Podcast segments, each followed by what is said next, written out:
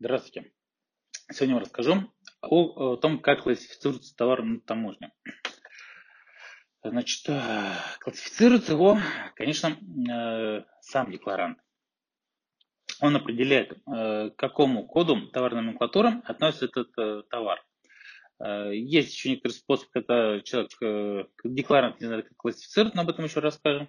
Но в декларации определяется код товара в соответствии с товарной номенклатурой. Именно исходя из этой классификации платятся таможенные пошлины и э, иные платежи.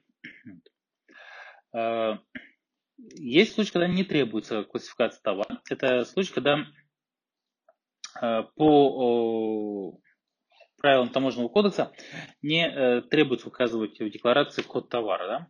Но это особый случай, о них мы, может, как-нибудь расскажем. Вот, значит, э, когда товар классифицирован, соответственно, таможенный орган проверяет правильность классификации. И э, для этого он может проводить и проверки, и э, экспертизы, чтобы определить, например, состав товара. Есть случаи, когда таможенный орган сам производит классификацию товара. Это целый ряд случаев. К ним, например, могут относиться такие, как э,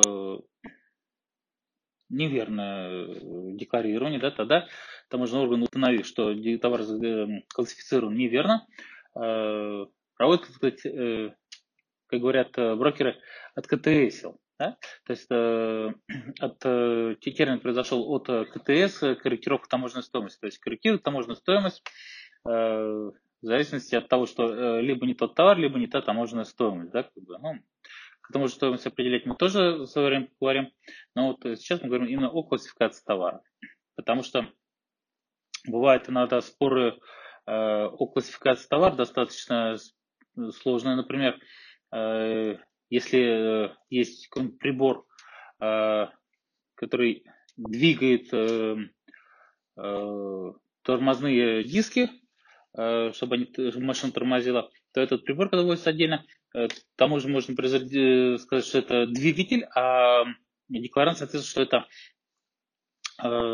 элемент тормозной системы, да, соответственно, от этой классификации идет и разное определение таможенной стоимости, таможенной пошлины и таможенных платежей.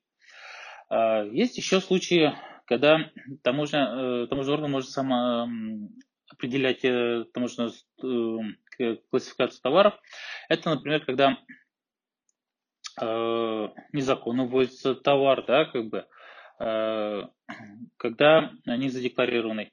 Соответственно, э, таможенный орган не только назначает штраф и наказание, но еще и взимает все равно пошлину, если товар вводится.